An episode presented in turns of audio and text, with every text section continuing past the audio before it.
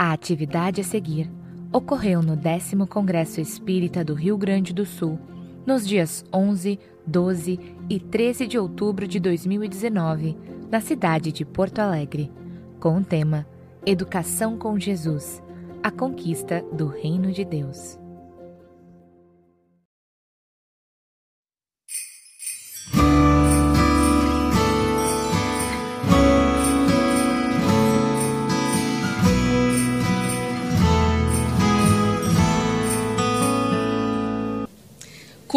A família pode trabalhar os seus sentimentos e tornar-se agente de transformação social perante esse contato com as mazelas mundiais que lhe chegam a todo momento pela TV, pelas mídias em geral. Então, a gente vê esse transbordar de notícias falando das mazelas, mas eles viram, por exemplo, os antecedentes espirituais de tudo isso, né? Como nós podemos em família trabalhar os nossos sentimentos com tudo isso, né? frente a todos esses esses contatos com a mídia. Então vou começar pelo Sérgio, conforme a indicação do Haroldo. Foi o Haroldo que indicou? Sim. Então tá bem. Queridos amigos, olha, é uma pergunta complexa, uma pergunta ampla, né? porque isso nos fala de, uma, de um contexto que, na atualidade, ganha proporções muito aumentadas em relação a um processo que sempre houve. Né? Mas diríamos assim que, ah, desde que as, as, as redes de televisão passaram a apresentar programações 24 horas, né? e as notícias redes de notícias 24 horas para manterem as, os seus canais é, preenchidos por informação, obviamente a notícia predominante passou a ser a, a notícia da tragédia.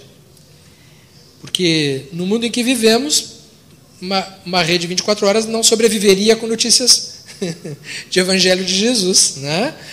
Então, a, existe um ambiente que se criou a partir daí de uma permanente veiculação do negativo, do trágico, do desespero, como forma de ambiência comum na psicosfera mental das famílias. Além disso, agora temos a internet, né, que faz com que, através dos veículos mais rápidos de informação, se tenha acesso a todo tipo de informação que predomina também esta a, o teor de natureza da violência, enfim. Olha, eu penso o seguinte: o que eu tenho observado atendendo as pessoas no exercício da psicoterapia é assim. É que nós não temos como mudar isso, pelo menos de pronto. Isso não vai mudar, isso vai seguir, vai seguir desse jeito. O que nós precisamos fazer é equipar melhor as famílias para poderem absorver o impacto disso. Então, as relações familiares é que precisam melhorar. Né? Nós observamos no meio disso o enfraquecimento dos vínculos parentais, a falta de diálogo dentro de casa. Né? Então eu diria que, sem pretender achar uma resposta simples para uma questão complexa que não existe, mas algumas premissas são fundamentais, que é as famílias que estão mediamente organizadas poderem regular os canais de comunicação com uma disciplina de audiência limitada, para que não se esteja fora do mundo naquilo que se precisa saber, mas para que não também se precise estar além do que se deve, porque isso gera um grau de intoxicação, que é da mais grave importância, porque é a contaminação mental, psíquica e espiritual do ambiente. E o diálogo familiar, poder transformar os relacionamentos em conversas com vias de mão dupla, é, sem dúvida alguma, o antídoto para se poder ter um metabolismo dessas informações e se criar um filtro que possa trazer um aproveitamento deste tipo de contexto.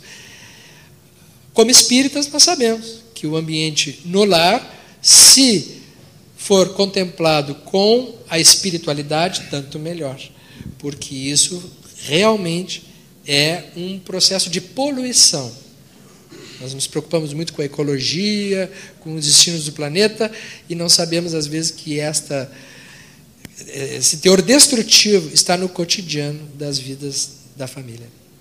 Obrigada, Sérgio. É verdade. A disciplina né, dos horários, o controle e o diálogo. Penso que sim. Disciplina, diálogo, regulagem, interação, diálogo e oração. Álvaro. Para não repetir que o Sérgio trouxe, é importante a gente lembrar que nós não temos como fugir a isso. Né? Estamos imersos nesse mundo. Então, o que começa a fazer a diferença é o valor que damos à informação. Porque ao absorvermos, quer pelos jornais impressos, quer pelas mídias gerais, e alimentarmos, nós entramos, como o jovem fala, numa vibe que é própria desse tipo de coisa. E é perigoso, porque em geral nós entramos e temos dificuldade para sair nesse grande turbilhão de emoções. Então, quando nós absorvemos a informação, ah, isso existiu, esse problema grave existiu, o valor que damos a isso é que vai fazer a diferença. Porque a, a nossa experiência nesse, nesse campo mostra que os espíritas estão deixando de avaliar os fenômenos pela ótica espírita. Então, quando você vê o cataclisma lá da, da Indonésia, que atingiu quase 300 mil almas num fenômeno natural, é uma, a maior catástrofe que nós tivemos nos tempos modernos. E isso nos toca, nos sensibiliza profundamente. Mas nós precisamos ver isso sobre a ótica espírita. Nós temos uma caixa de ferramentas, de entendimentos que nos ajuda a entender. A dor das pessoas vai diminuir? Não. Mas o conjunto explicativo do entorno me ajuda a me posicionar melhor. Isso está na Indonésia. Quando acontece na violência da minha cidade, a violência do meu bairro, a violência na escola dos meus filhos, a, a briga de trânsito que culminou em, em um assassinato. Na verdade, o fato me chega agora, como eu faço com isso? E aí cabe aos, aos pais, aos adultos, o encaminhamento da reflexão. Como é que a gente avalia isso? E aí traz para outros cantos, traz outros exemplos semelhantes àqueles e tentamos, tentamos entender a partir da ótica espírita. Porque senão, de novo, nós vamos ter uma, um, um conjunto imenso de informações é, religiosas sem que isso sirva para esclarecer o mundo em que vivemos e esclarecer-nos no mundo em que vivemos. E aí você, por conta disso, vê a violência e vemos companheiros cristãos, espíritas, favoráveis à pena de morte. E aí eles alimentam esse tipo de coisa. E é uma incongruência é uma incongruência a partilhar de determinados movimentos, que é que a gente chama em políticas públicas de efeito manada. Então todo mundo caminha naquela, naquela direção frente àquele problema e nós vamos juntos. Só que nós temos conhecimento para refletir e fazer uma reconceitualização daquele tipo de coisa, pelo conjunto de valores que nós alimentamos e vivemos. Ah, então nós não fugiremos dos, dos, dos problemas que o mundo nos apresenta. Agora, precisamos nos diferenciar sobre o conjunto de ação e reação sobre esse tipo de, de acontecimento. Enquanto espíritas, isso aí. Na visão espírita. Nossa visão diferenciada. Haroldo, a sua Olha, Quero primeiro dar um bom dia para os oficineiros que estão nos acompanhando, dizer da minha alegria de participar aqui da conversa com o Álvaro Crispim pela primeira vez, né? A gente participa junto de uma atividade, é uma honra. E meu querido amigo Sérgio Lopes, meu psiquiatra, amigo querido, né? aqui com a Larissa, esposa do Vinícius Lozada, uma santa, vai direto para o nosso lar. Né? É, eu queria então trabalhar um outro ângulo, né? Essas notícias, esses programas, eles trabalham, a meu ver, com dois elementos e trabalham com muita inteligência. O primeiro elemento que eles trabalham é um elemento aí do, do sistema límbico, que é a antecipação, que é criar o suspense. Então, as histórias, a maneira como tudo isso é apresentado, é num, num esquema que vai criando uma antecipação, vai criando aquele suspense, aquela tensão, e aí você consegue manter a atenção do público. Você tem o público na mão. Então a pessoa fica ali horas no YouTube, horas no Netflix, horas naqueles jornais, porque há toda uma técnica de gerar antecipação. E qualquer dúvida aí pergunta para o Sérgio, é um mecanismo primitivo do cérebro. Então, a pergunta é: será que nós somos tão competentes para passar a mensagem espírita assim? Porque o fato de ter um conteúdo maravilhoso foi a reflexão trazida pelo Álvaro. O fato de nós termos um conteúdo maravilhoso a ser transmitido não significa que nós somos competentes para comunicá-lo. É? Então, nós precisamos também transmitir esse conhecimento espírita e esses valores usando esses mecanismos para reter atenção. Porque se a gente passa de uma maneira chata, entediante, nós não vamos ter atenção do nosso público. E aí quem que vai ter? O da Atena. Que sabe comunicar, que sabe criar antecipação, que sabe criar o suspense, que sabe criar tensão e relaxamento. Então, precisamos aumentar a nossa competência ao lidar com o conteúdo. É. Segundo elemento, está lá em Aristóteles na poética. Que Aristóteles constrói o que ele chama de um modelo da história. Quer dizer, uma história uma história, para ser interessante, ela tem que ter alguns elementos. De onde que ele tirou isso? De Homero. Homero. Homero é o, é o professor de todo mundo. Com a Ilíada e com a Odisseia, tudo que nós já criamos até hoje, de romance, de filme, de seriado, tudo, tudo, tudo, não conseguiu superar Homero. Então Aristóteles, analisando isso, falou: caramba, qual é a estrutura de uma história? Uma história tem que ter obstáculo. Então, se eu digo assim, o Álvaro, então, nasceu numa família maravilhosa, teve uma infância maravilhosa, estudou maravilhosamente, se formou, ganha muito bem, tem uma vida muito feliz. Quem quer ouvir essa história? Ninguém, né? Ninguém. Essa é uma história que ninguém quer ouvir. E às vezes a gente vem com essa abordagem querendo passar o Evangelho. Quer dizer, é o, a história cor-de-rosa. Alice no País das Maravilhas. Então, nós temos uma família e todo mundo se ama e todo mundo se abraça e faz o culto no lar e somos felizes. Então, aí quando você pega Humberto de Campos, que, é que desencarna em 32, e a partir de 34 começa a ditar para o Chico Xavier as histórias dele, aí você pega as histórias, ele usa toda a técnica. Porque a, a jornada do herói tem que ter um obstáculo, tem que ter um opositor, a história tem que criar uma tensão. Então é bacana isso que o Álvaro falou. Porque o que, que pode ajudar?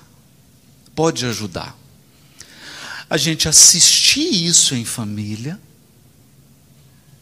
ressaltar esses obstáculos, essas coisas, e tirar disso uma superação, um elemento de resiliência, um elemento de enfrentamento, a partir da tensão gerada pela história. Né? Então eu pego a tragédia de desmoronou lá no Rio de Janeiro. Aí você está todo mundo na emoção, você pega aquilo e aí você começa a trazer o elemento da história, da reunião das pessoas, do resgate coletivo, da vitória do espírito imortal. Quer dizer, eu transformo aquela tensão que foi me dada num elemento de resolução dizer, contar a história. Né? Então, hoje, o que, que eu vejo que funciona? Por exemplo, a Priscila, minha esposa, é, tinha um seriado com os meninos do Netflix, é um negócio assim, é só violência, droga, sexo, um seriado do Netflix. Aí eu falei, não, vamos assistir com eles. Vamos assistir juntos. Aí a gente estava assistindo e, nossa, que horror. Aí, quer dizer, uma de 11 e o outro de 13. A gente falou, nossa, olha o vacilo que essa menina fez. É mesmo, que vacilo. A gente pegava, que é um negócio assim, é violência, eu não vou nem citar o nome aqui para não fazer propaganda, mas é, é, é, é violento. Violento, um negócio assim, um seriado. Né? E aí dali a gente ia falar, ó, oh, o que, que vocês acham? O que, que vocês acham que ele vacilou e virou viciado em cocaína? O que vocês acham que essa menina vacilou? Ah, ela e aí ali você vai criando. Por quê? Porque nós, os religiosos, não podemos esquecer isso. Nós temos 1.700 anos de mosteiro no nosso inconsciente. Então nós temos um atavismo de fugir para o mosteiro e ficar lá isolado do mundo. Mas não vai ser possível. Quer dizer, a transição planetária ela não permite mais mosteiro, porque o Wi-Fi chegou no mosteiro. O Netflix chegou no mosteiro. Então não tem como isolar. Eu preciso andar nas ruas. Eu preciso andar nas ruas, preciso conviver com viciado em droga, eu preciso conviver com a menina que está com 12 anos, já está tendo iniciação sexual, já tem 10 parceiros.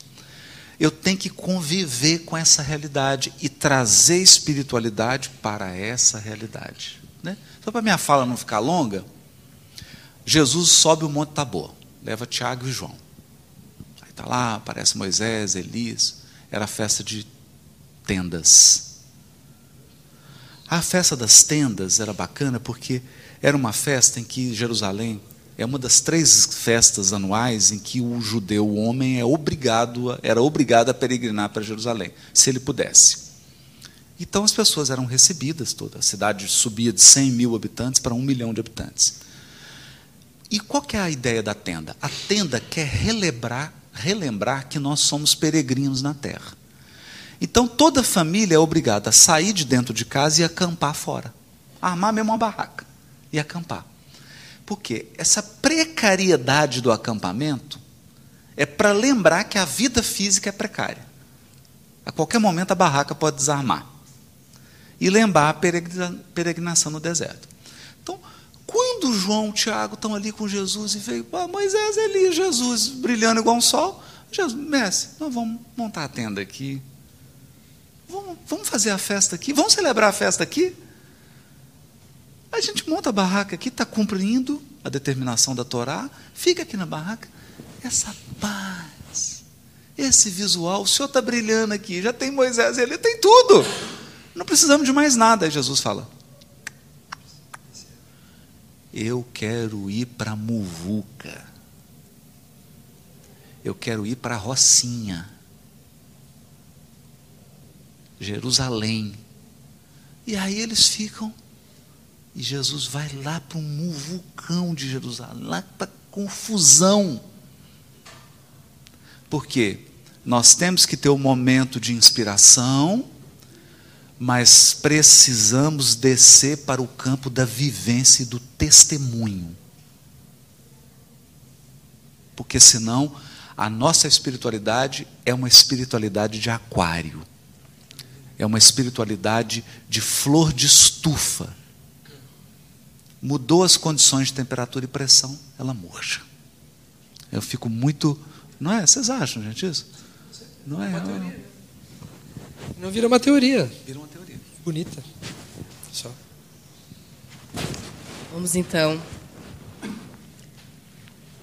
para a próxima pergunta. Na atualidade, vamos ver, já eu vou encaminhar. Uh, então, vamos começar. Álvaro, pode ser? Eu vou fazer uma para cada um. Tá okay? ótimo. Né? Na atualidade, que desafios são enfrentados pela família que merecem a prioridade na nossa atenção a esse enfrentamento? Quais são, então, os principais enfrentamentos que a família tem, que a gente precisa atacar, corrigir, ou, quem sabe, orientar? que, que tu percebes, o que você percebe, a gente gaúcho, né? O tu, é com carinho. O que, que você percebe que a família tem de maior enfrentamento? Bom, vamos terminar na próxima semana, né, lista, porque eh, realmente são, são é uma pergunta provocativa com muitos temas relevantes dependendo da ótica que você vai levantar. Mas eu acho hoje que o grande desafio é você enfrentar essa grande avenida de comunicação que a família tem com a sociedade por meio das, das, das redes sociais. E vou dizer por que eu priorizo isso. Porque por este canal passam todos os outros temas. Né? Então eu poderia falar da sexualidade, eu poderia falar da drogadicção, eu poderia falar dos valores, eu poderia falar da corrupção, eu poderia falar da violência. Estanques mas o grande, o grande dificultador hoje é que todos esses temas nevrálgicos e sensíveis estão passando livremente pela grande avenida, pela via expressa da comunicação. Então, quando os nossos pais é, achavam que nós tínhamos feito alguma coisa errada, quando eu era criança, isso foi ontem, diziam assim: vá para o quarto. E a gente ficava trancado no quarto. E hoje, assim, vá para o quarto. E aí ele liga. O Wi-Fi nem precisa mais do computador, hoje tudo está no celular. E aí nós perdemos completamente o controle sobre o que é visto no, no, na, pela individualidade e a especificidade do celular.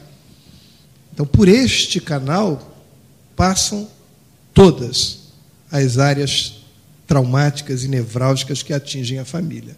Logo, não adianta eu ficar imaginando que vou cuidar dos galhos. Eu tenho que cuidar do tronco que alimenta os galhos. E aí, é, é, eu acredito que isso se dá primeiro pelo diálogo. Se eu não tenho espaço de diálogo para que eu possa falar sobre essas coisas todas, eu tenho dificuldade. Então, é, eu vou pegar o galho da sexualidade, mas não pego o resto. Aí eu vou pegar o galho da, da corrupção, mas não pego o resto.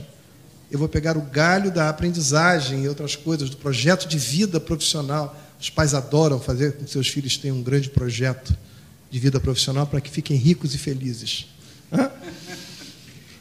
Mas se eu não tenho diálogo, é muito complicado. E aí eu não sei falar a língua dos jovens. Ah, mas eles não falam a minha língua. Mas eles têm a linguagem restrita, eu tenho a linguagem ampliada. O adulto sou eu. Eu não posso esperar que as crianças e os jovens acordem e naquele dia, inspirados, resolvam os seus problemas, ou eles façam propostas de superação dos obstáculos que são próprios dele. Isso é esperado dos adultos. São os adultos que, no exercício da sua experiência e do seu aprendizado, vão encontrar, ou devem, ou precisam encontrar alternativas e caminhos relacionais para fazer as conexões necessárias. Perfeitas? Não, possíveis. São as conexões possíveis com cada perfil das crianças e dos adultos. É, então, no meu caso, por exemplo, eu é, é, começo com as coisas simples. Nenhum dos meus aparelhos eletrônicos em casa tem senha. Eu digo assim: eu não tenho senha. Vocês também não terão. Eu não tenho senha, vocês não terão. Por quê? Meus aparelhos estão abertos. Vocês podem entrar, vai entrar no meu computador, vai ver o que for, meu celular, eles conhecem como é, agora eu quero ver o de vocês. Não que eu vá ver, nunca vi. Mas eu quero dizer, se tem coisas escondidas, nós precisamos falar sobre elas. Não é aquela coisa que tem que estar na sombra, porque se alguma coisa está na sombra, meu diálogo falhou. Se alguma coisa está escondida e isso carcome, se isso está é, drenando alguma coisa, é sinal que eu não fui capaz de oferecer segurança na, na relação dialogal para que ele pudesse dizer, pô, pai, tô com uma... quero conversar com você sobre alguma coisa. Então, tomar o problema da família como coisas específicas é, na verdade, resolver pequenas, pequenas questões que hoje estão amplificadas pela potencialidade tecnológica. E tudo isso está na construção relacional. Mas o que a gente vê quando vai nos restaurantes? A gente sai muito por conta da atividade doutrinária, a gente acaba indo comer fora e tal, e a gente arrasta o povo todo. Aí você vai para um restaurante, Sentamos nós e os filhos, olhamos para o lado, já está uma família ligada no celular, os quatro, os cinco. Aí chega a comida, eles continuam comendo e no celular. Termina, eles saem todos eles no celular, não, não trocaram uma palavra naquele momento em que a família teve a chance de, por uma hora, uma hora e meia, estar reunida para qualquer outra coisa, nem que fosse para falar de amenidades. Mas é ali que nós nos aproximamos, que nós olhamos no olho, que nós perguntamos como é que as coisas vão acontecendo.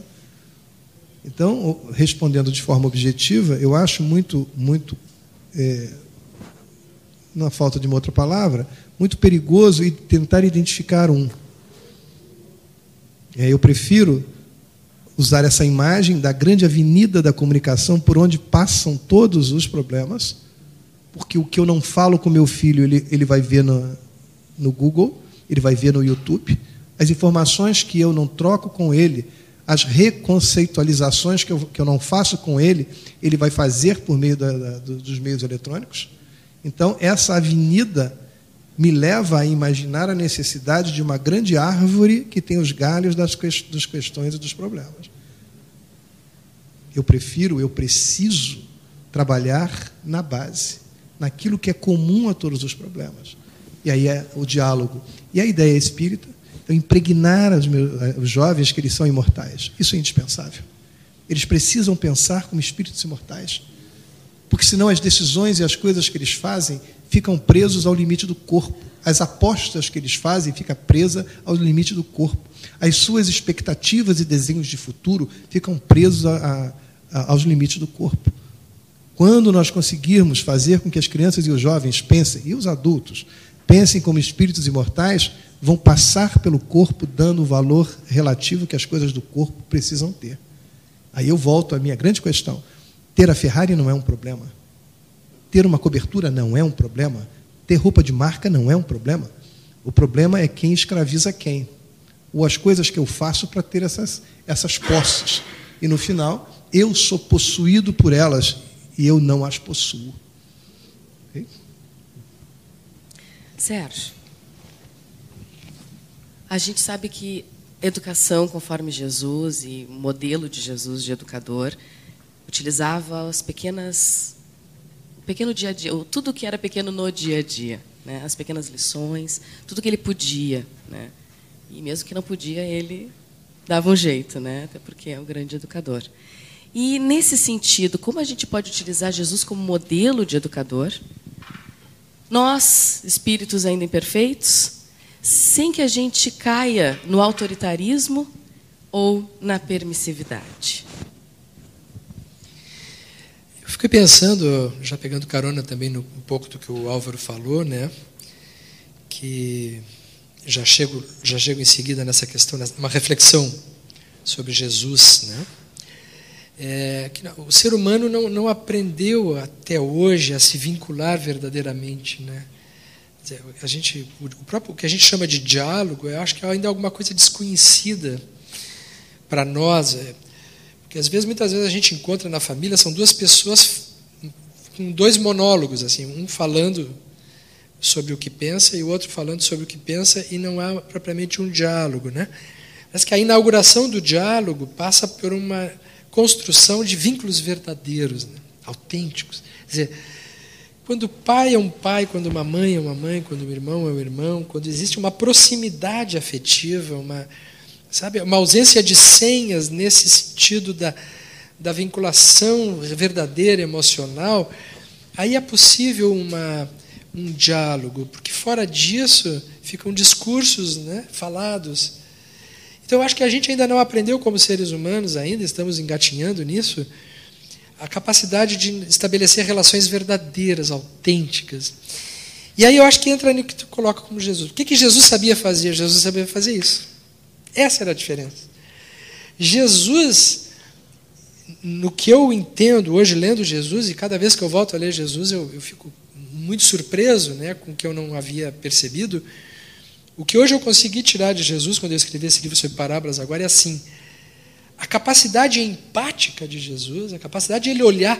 Ele está descendo lá da. Haroldo, me ajuda se eu errar o aspecto histórico, aqui o Álvaro também. Né? Psiquiatra não se detém muito na história, pega mais o coisa, mas a gente importa o sentido da coisa. Mas ele saía, eu acho que da, da Judéia para Galiléia e precisava passar para Samaria. Tem lá uma. Não precisava, uma... mas. Hein? Não precisava, mas optou. Ele optou. É o caminho é. mais difícil era Samaria. Essa é a vantagem de poder. Tinha intencionalidade. Ah, essa é a vantagem de poder falar com quem entende dos aspectos históricos, que a gente ah, consegue entender o, tu entende o cenário, né? Ah. Mas então, ele está passando por ali e ele encontra uma samaritana. Ele está com sede, né? e ela está pegando água no poço. Ele nunca viu aquela mulher e ele é um judeu e ela é uma samaritana. Judeu não fala com samaritana até então. Não existe diálogo, não existe comunicação. Porque existem castas até então. E homem não fala com mulher, né? E homem não fala com mulher. E dentro de casa a gente tem, até então, muito isso, né? Tem muito judeu e samaritana dentro de casa. pai só fala com o filho se for de determinado jeito, filho não. Enfim, uma, uma, uma, uma sociedade autoritária. Hoje, hoje invertida na questão da permissividade, dos filhos não terem nenhum tipo de noção de respeito e os pais também não se respeitarem, uma bagunça. Jesus passa naquele momento e diz: mulher, dá-me de beber. Ela se surpreende, diz assim: mas como tu sendo judeus, judeu, tu falas com uma samaritana? Então, a primeira quebra do paradigma, né? Ele enxerga a pessoa. Não enxergou a samaritana, não existe uma samaritana e um judeu ali. Existem dois seres, filhos de Deus, falando um com o outro. Existe uma comunicação verdadeira, autêntica. E aí ele descobre um monte de coisas dela, né? Porque quando ele diz para ela logo a seguir que, que ele pode dar a água viva, que se ele beber da água que ele tem para dar, nunca mais ela terá sede, ela se encanta e diz: Mas eu quero essa água. É tudo que ela está precisando, né? É essa água que a gente está falando aqui. Como é que na família a gente inaugura essa água viva? E aí Jesus, Haroldo e Álvaro, na minha interpretação naquele momento, diz assim: chama o teu marido. E ela diz, mas eu não tenho marido. E ele diz assim: sim, eu sei, tu dissestes bem. Tu já tivesse cinco esposos e o que tu tens atualmente não é teu marido. Ou seja, ele, claro, ele sabia que ela estava vivendo uma situação complicada para os valores da época e para qualquer época. né? Mas ele está falando o quê? Ele está falando do humano, ele está conversando com alguém que está vivendo um problema real, uma situação real. E ainda assim ele diz assim, mas eu tenho água viva. Isso é lindo. Porque ele está se aproximando num diálogo sem julgamento. Ele está dizendo, não, além de é, samaritana, mulher ainda é adúltera. Ele não se ocupa disso. Ele estabelece uma comunicação. E Jesus tinha uma peculiaridade que eu acho que antecede a qualquer comunicação, que é a capacidade de olhar fundo, olhar nos olhos, olhar na alma. Os relatos de Jesus é de que ele tinha esta peculiaridade transformadora pelo olhar. Com poucas palavras ele era capaz de demover defesas, mecanismos de resistência profundos. Então, me parece que a gente precisa engatinhar, aprender alguma coisa disso. Que o estabelecimento de qualquer comunicação não tem como partir se nós não estivermos nos olhando de verdade, nos vinculando de verdade. E sem hierarquias de valores. É preciso haver uma comunicação genuína, autêntica, verdadeira, despojada e com a seiva fundamental do que ele ensinou, que foi a sua grande mensagem para nós, do amor. Porque o amor é esse interesse verdadeiro, né? Eu quero saber de ti. Eu vou chegar com um filho, eu quero saber de ti. E eu quero que tu saiba que eu me importo contigo. Esta comunicação, ela antecede ao diálogo. Ela tem que já estar no ambiente emocional do vínculo. Tem que haver respiro de confiança. Exato, acho que sim. Tem, aquilo tem que fazer parte da atmosfera. É como o oxigênio que a gente respira e sente que os pulmões se nutrem do ar puro. Esta, este oxigênio afetivo do amor é o que vai nutrir a, as relações. Aí fica mais fácil, porque as relações não têm modelos ideais. Existem aspectos que podem servir a várias relações. Por exemplo, uma relação autoritária o autoritarismo numa relação é o fracasso dessa comunicação. Quando alguém tem que mandar e o outro tem que obedecer, já tem algo que não funcionou antes. E quando uma relação ela é permissiva, é o abandono da relação. Porque significa que está tudo solto e se faz o que se quer. Ainda existe um terceiro tipo de, de, de relacionamento familiar e social que é pior do que esses dois, no meu entendimento. O autor, foi falado do autoritário e permissivo. Existe o indiferente. O indiferente é o pior de todos. Porque no permissivo ainda tem uma pessoa que diz assim: ah, eu estou vendo um jogo, não me incomoda agora, faz o que tu quiser. Vai lá. Vai lá e faz. Mas no indiferente a pessoa não sabe nem se dormiu em casa ou não. Sabe? Não faz diferença a pessoa estar ali ou não. O modelo mais apropriado de, de desenvolvimento para uma relação interativa é o de reciprocidade. de reciprocidade, onde existe uma reciprocidade com noção de respeito, de comunicação verdadeira e de valorização do vínculo. Aí sim o diálogo, bom, aí já podemos conversar. Né? Nesses, relaciona nesses relacionamentos, Haroldo, familiares, nós percebemos que a infância, muitas vezes, ela se é considerada pelos adultos, pelos pais, como uma fase que, sem opiniões, sem individualidade, muitas vezes, sem identidade. Ou seja, nós temos um, um modelo histórico de que a criança era vista como ninguém até uma certa idade, até um sentido. E depois que ela, se ela sobrevivesse até aquele momento, aí bom, aí ela era um pequeno adulto.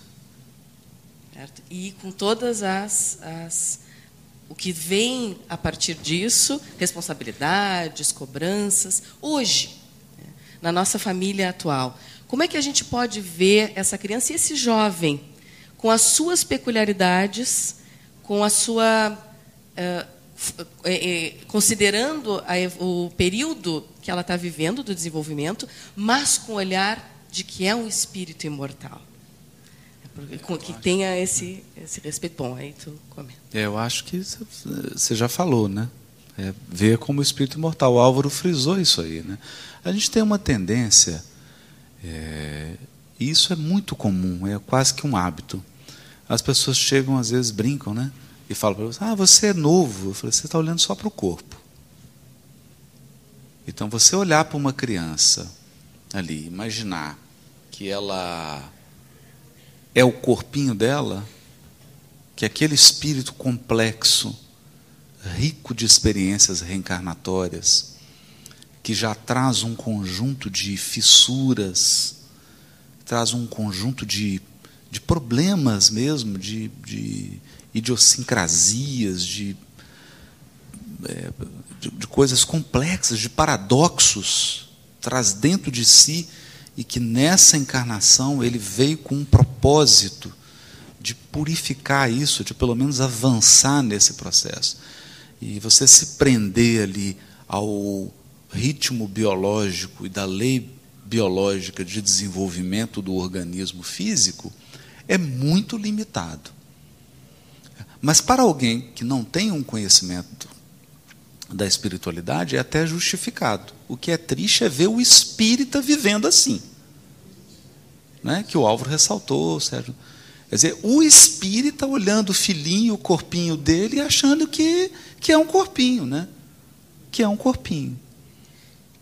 Então isso é, é porque significa que nós estamos recebendo um conteúdo que a gente está guardando ele na prateleira e não está trazendo para a vida prática. Né? É, outra questão que eu acho que é muito complexa também na relação com a criança e com tudo, eu, eu não sei de onde que veio isso, eu, eu, tento imaginar de onde. Nós somos de uma, de uma cultura greco-romana, né? e principalmente grega, uma matriz grega, em que se valoriza muito a palavra. A nossa civilização ocidental é a civilização da retórica, da palavra. Então, como a criança não, não fala, como o jovem não, como ele não é um, um orador, não é? é? A gente não, a gente não entende isso, porque a gente só consegue enxergar o fenômeno da comunicação e da interação pela palavra. É que o Sérgio ressaltou isso aí na, na questão dele. Jesus pelo olhar, pela, né, a reciprocidade, quer dizer, porque primeiro ele pediu água, né? Ele tinha uma água para dar, mas ele estava com sede física. Então ele começa a interação pedindo. Porque às vezes também a gente quer interagir com um jovem só dando. Começa, só quer dar. Começa é uma via né? de unilateral, quer dizer, uma arrogância.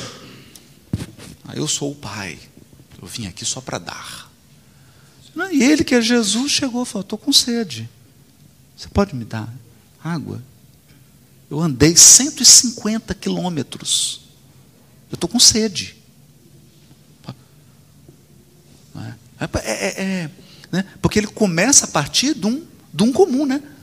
Olha, nós todos temos sede. Né? Nós todos aqui estamos numa fragilidade, numa suscetibilidade numa vicissitude que é a vicissitude está encarnado. E, e aí, se eu não olho para a criança com isso, eu não consigo entender o olhar dela, um comportamento, porque tudo isso é comunicação. É, mas é o que o Sérgio falou. É, não adianta nada a gente construir um, um arcabouço teórico de como comunicar, de como evangelizar em família, se eu não amo as, as pessoas que estão comigo. Porque se eu não amo, eu não tenho interesse. Eu não tenho interesse. Então é um estranho. É, eu vou dar um exemplo aqui. Aquele chinês que está morando numa cidade que eu não sei o nome, que eu não conheço, eu não, eu não, eu não tenho interesse. Eu não, não, vou pegar meu celular aqui, vou procurar o chinês que eu não conheço na cidade que eu não conheço. Né? Eu posso falar, não, aquele chinês, meu amigo, que desenha o Shang, ai, não, o Shang, cara bacana. Aí esse eu tenho interesse. Mas aquele que eu não conheço, que mora. Tem, então, assim, eu acho que o amor ele tem essa coisa, porque. É, e não é o amor hollywoodiano, não é o amor eros, erótico, não é isso. O amor, ele tem uma característica que eu olho para o outro e eu tenho interesse no, no outro, no ser do outro, não no fazer do outro. Então a avó, quando ela olha para o neto, o neto não sabe falar, não sabe andar, tropeça, derruba as coisas, é, quebra, mas ela ama. Né? Porque ela não ama o fazer do outro, ela ama o ser. E aí você tem interesse. Eu acho que essa premissa ela é porque o que a gente percebe é isso, né? É, casais que não amam. Quer dizer, eles estão, eles estão num teatro, eles estão cumprindo um papel que se chama casamento. Então, eles estão, estão atuando. São atores. É, né? é uma empresa. Olha, então agora vamos dividir, vou pagar isso aqui, agora eu tenho que fazer isso, agora nós temos que ir para a cama, agora. Né? Então, já começa por aí. Porque essa relação primordial, que é marido e mulher, ela impregna, ela dá o tom, é uma orquestra. Vai ser si bemol. Si bemol. Então, essa relação dá o tom. Então, se o casal não constrói uma relação de prazer, de prazer, de amor, de querer estar com o outro, de curtir o outro, de, de falar, olha, doideira isso que você vai fazer, mas eu estou contigo, que eu te amo, eu vou com você nessa loucura. Você vai comprar esse negócio aí, que você gosta disso, vai gastar um dia, mas eu te amo, vai, faz. Esse negócio, eu estou com você, vai lá, quero te ver feliz. Né? Então, isso vai impregnando, isso gera uma coisa e vai gerando uma cumplicidade, vai gerando eu estou contigo, eu, né? Então, são mínimas coisas. Quando a gente percebe que vai construindo isso, por exemplo, eu chego meu filho, ele está entrando na adolescência agora. Aí ele chega no carro, e já virou um ritual, porque é importante isso. A gente precisa criar, construir rituais de amor. Então, por exemplo, eu construí um ritual que é: eu levo ele e pego na escola, eu não abro mão disso. Porque eu não estou levando ele buscando na escola para levar e buscar. É o momento que eu tenho de, de construir minha relação. Aí ele, nossa, se eu atender o celular na hora que eu pego ele na escola, dá briga, fecha o bico. Então eu já desligo, já ponho no silêncio. Eu peguei ele, não posso atender o celular. Porque, claro, é o momento que eu, eu, eu tenho com ele. Aí, ele. aí vem as provocações que são bacanas, né? Porque são provocações do amor, né? São provocações de me dá atenção, olha para mim. Então ele chega e fala, põe a música fala assim: É, eu acho que essa você não vai gostar. Aí põe aquele negócio assim pesado. Eu falei, oh, que legal. Pô, que ritmo legal esse, hein? Ele, você viu, o cara canta em cima, rapaz, que legal. Que aqua... Aí ele fica desconcertado. Ah, você gostou? Tem outro. Eu falei, nossa, essa eu gostei. Ah, essa aqui, que a primeira gravação foi mais lenta, aí agora fez uma mixagem. Eu falei, ah, eu gostei mais da mixagem. Aí lá, eu também. Acabou. Acabou. Porque eu entrei no interesse. Eu, eu digo assim, cara, essa música só uma loucura, mas eu estou na loucura contigo. É essa loucura que você está te dando prazer? Né? É uma loucura que está te prejudicando? Né? Porque isso é uma loucura que está prejudicando a você, a sociedade. Não dá. Mas, entende? Mas o que, que a gente faz? Nossa, está ouvindo essa música? Ah, que música barulhenta. Não, você entende? Aí começa. Aí vai para o mosteiro. Ah, você, ah, você não come isso? Ah, não, que absurdo, você tem que. Entende? Então, assim, ah, eu ah, você gosta de Nutella? Ah, achei um café da manhã. Nossa, pai, você trouxe a Nutella? Trouxe a Nutella, vamos fazer o culto no lar com a Nutella. Sai comer Nutella e fazer o culto no lar.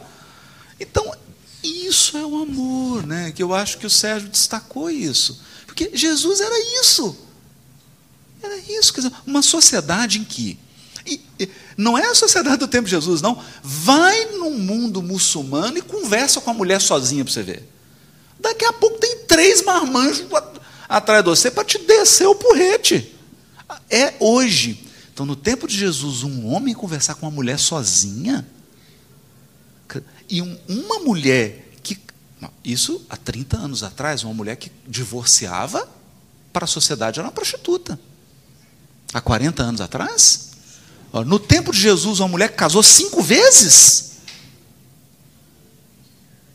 Não é? E Jesus não está assim, é, é, Deus te ama, é, você precisa ler Kardec, minha filha. Não, ele chegou para ela e falou assim: Eu estou com sede. Eu quero, me dá água. É, é, será que a gente tem coragem de fazer isso? É. Será que a gente tem coragem de sentar com um traficante e almoçar com ele? Falar, amigo, o que é isso, cara? O que é isso que você está fazendo? O que está acontecendo, cara? Não tem. Não é? Mas isso passa pelo, por isso aí. Né? É um amor, o um interesse. Se a gente não voltar para isso, nós vamos ficar na retórica. E aí eu volto para a sua pergunta. Qual é a dificuldade de relacionar com a criança e com o jovem?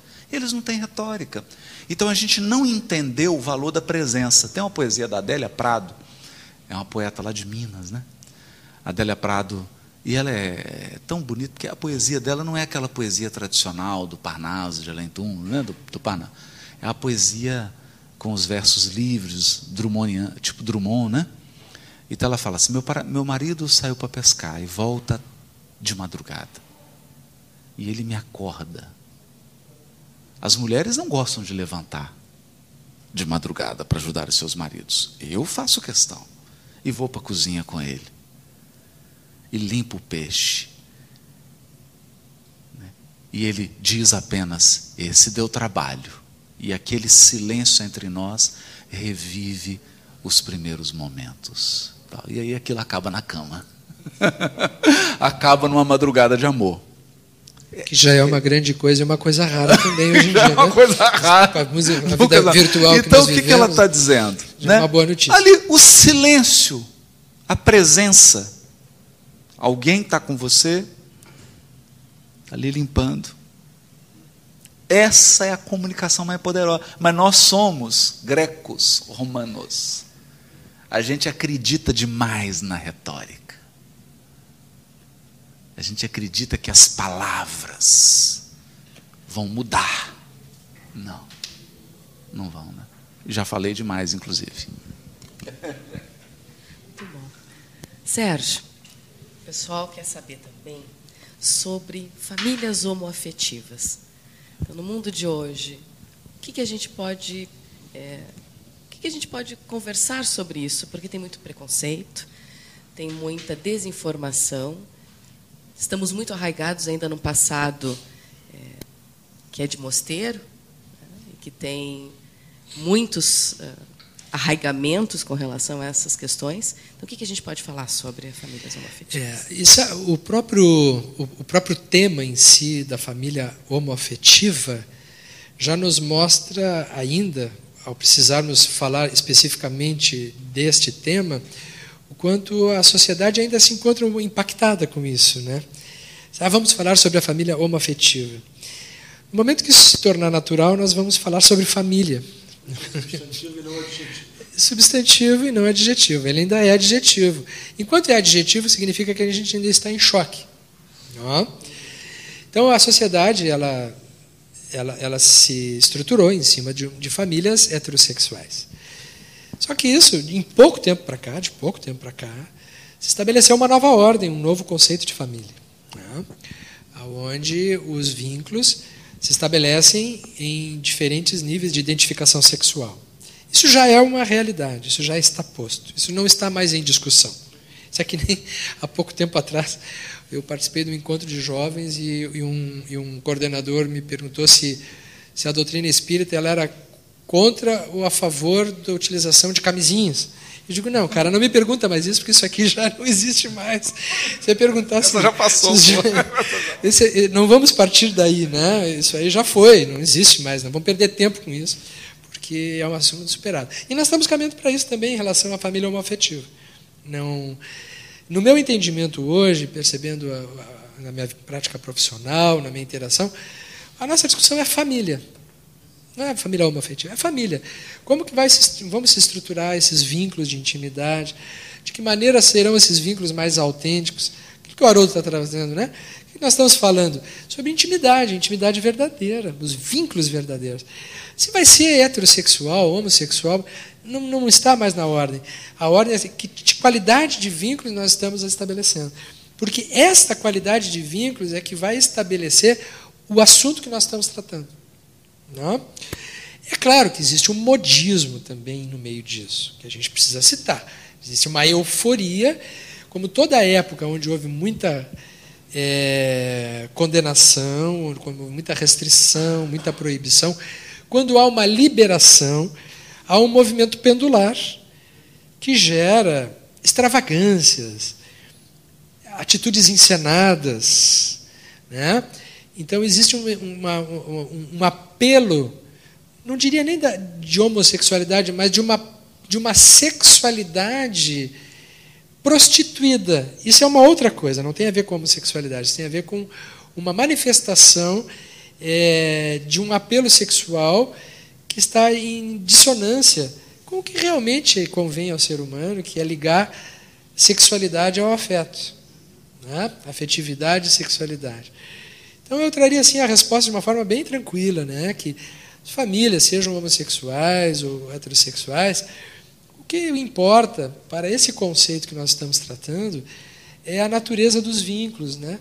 a natureza da autenticidade desses vínculos, a capacidade de estabelecer vínculos verdadeiros, o grau de intimidade e de cumplicidade das pessoas, a capacidade de desenvolver afeto, amorosidade nesses relacionamentos. Esse é o, o ambiente propício para uma educação integral, né, que é o nosso assunto. A evangelização, o reino de Deus dentro de nós, passa por este, este conceito abrangente. Então, por aí, sucintamente é isso. Obrigada.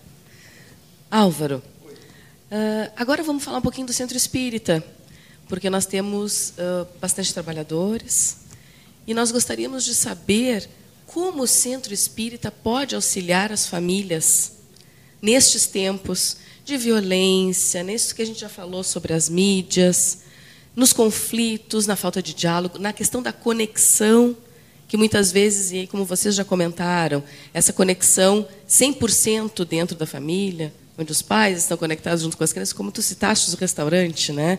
E será que isso gera também uma desconexão face a face? E, e, tudo isso, como é que o centro espírita pode auxiliar? Ou então vamos, vamos expandir um pouquinho mais a pergunta: como nós espíritas podemos realizar alguma transformação nessa sociedade? Mas aí especificando, né? E o centro espírita, a gente pode fazer alguma coisa? Aí a gente primeiro precisa conceituar que centro espírita a gente vai falar, né? É uma escola de almas ensinando a viver. Tá aí, mano. Feito. Então, nós não estamos mais naquela coisa da escolástica. Eu lembro que a gente escreveu há quase 30 anos atrás um artigo chamado Adoradores da Palavra. Está lá em Reformador. Manda para gente, compartilha, tá né, Álvaro? Porque o discurso cabe tudo. O discurso cabe tudo. Então, há um grande risco quando o centro espírita constrói as mensagens e constrói a sua temática, constrói o seu, a sua lista de itens de estudos em todos os níveis, desconectados com o homem ou com o mundo real. A doutrina espírita não é um conhecimento estéreo, não foi feito para ser um conhecimento estéreo, como a história fez com o conhecimento de Jesus, que tornou-se um conhecimento estéreo. Nós declamamos versículos e nós declamamos capítulos sem fazer com que isso sirva de iluminação das criaturas, a nós e aos outros. E como essa é a nossa história, não é incomum percebermos as construções de temáticas, de listas de temas de estudos absolutamente estéreis. Ou o conteúdo é absolutamente pertinente, mas ele fica no campo do discurso sem ensinar as criaturas a transpor aquilo para a sua realidade. E por que fazemos isso? Porque é o que sempre fizemos como religiosos antigos que somos. Então, a casa espírita, com uma escola de almas ensinando a viver, como diz lá Emmanuel, a primeira coisa é aprender a oferecer às pessoas que chegam a informação preparada para o uso do esclarecimento das questões, das dores do passado. Aí dá.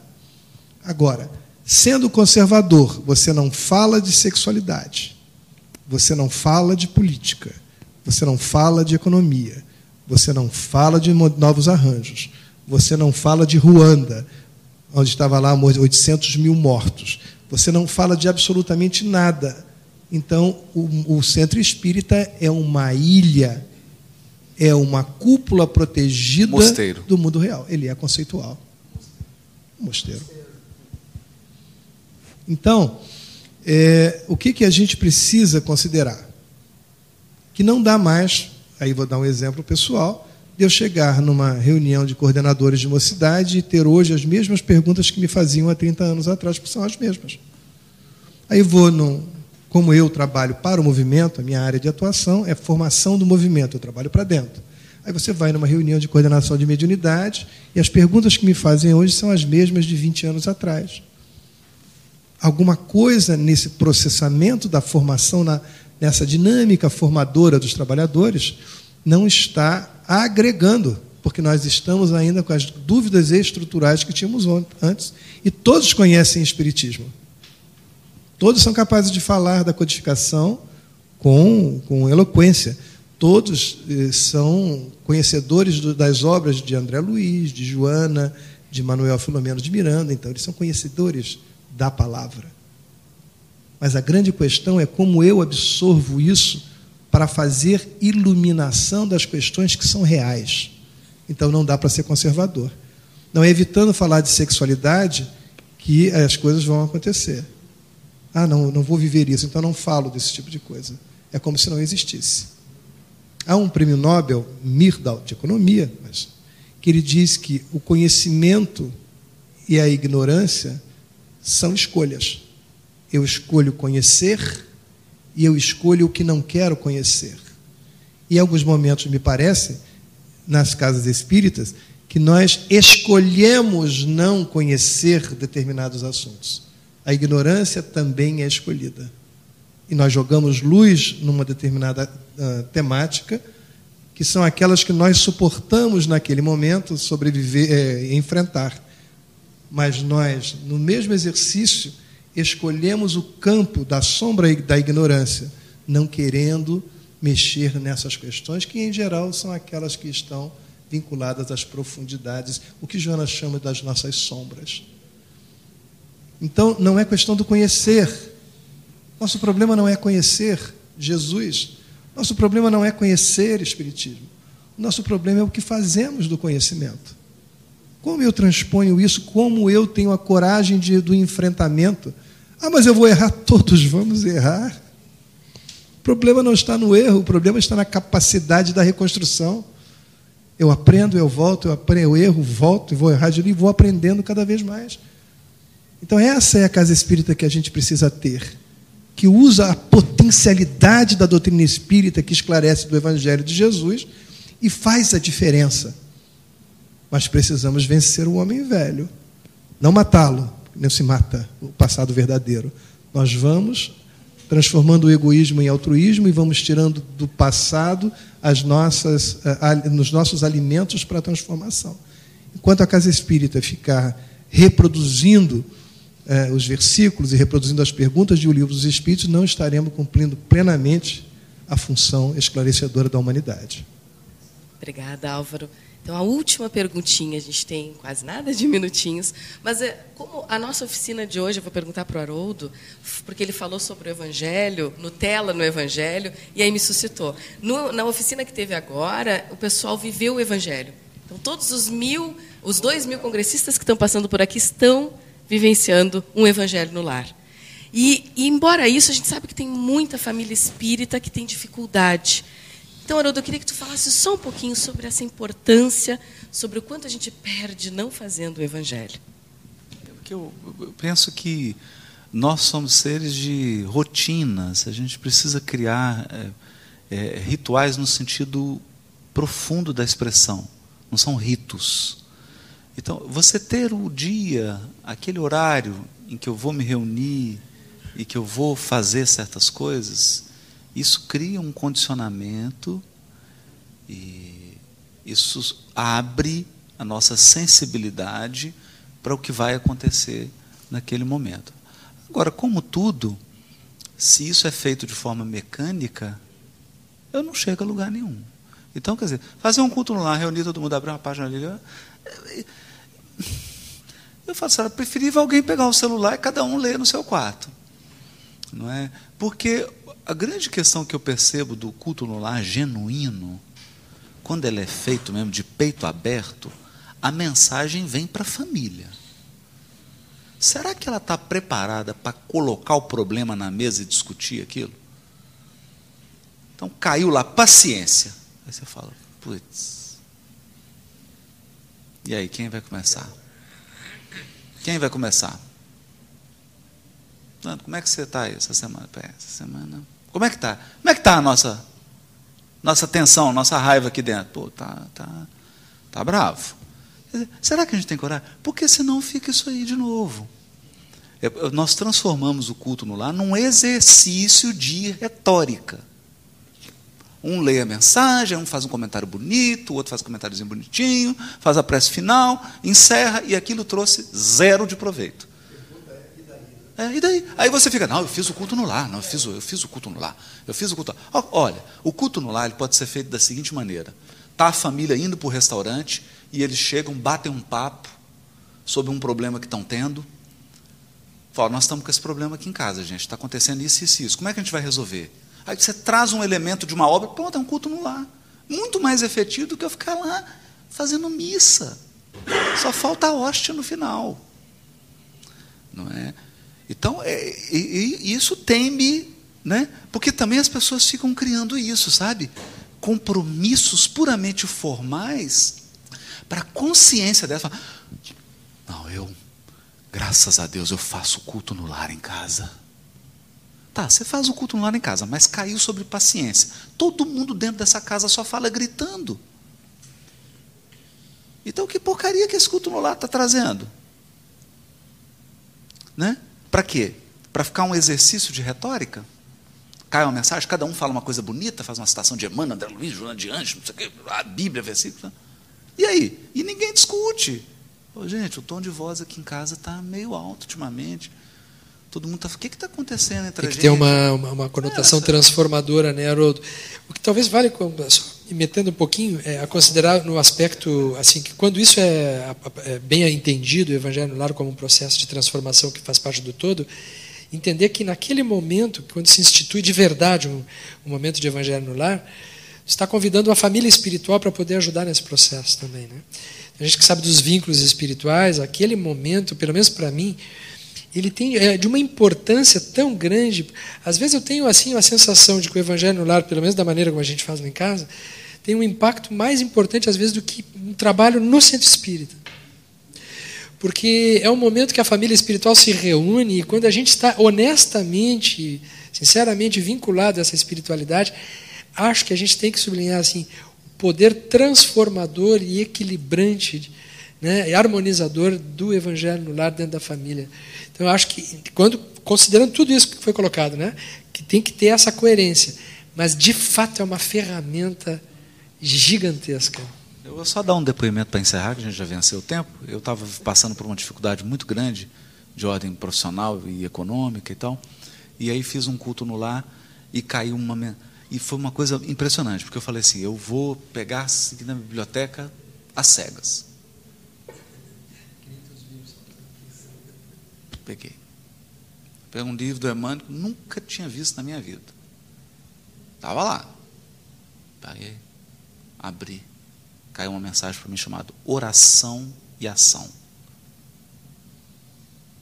Essa mensagem, ela não só me deu todos os elementos para eu resolver esse problema, que estou ainda em, em fase de implementação, mas bastante já adiantado, ela mudou a minha vida. Oração e ação. Até ontem li, estava almoçando lá com o Sérgio, a gente leu. Mudou. Porque mudou a minha concepção de Deus e da relação entre o ser humano e Deus. Aí ali eu marquei e falei, valeu. Está comigo. Mudou. Então, se for assim, legal. Fica o convite. Se for assim, maravilhoso. Para ser assim. Muito obrigada, gente. Agradeço muito. O pessoal já estamos atrasados, mas foi muito bom esse papo. E eu espero que vocês também tenham sentido esse carinho que todo esse público está transmitindo. Ok? Obrigada. Tchauzinho.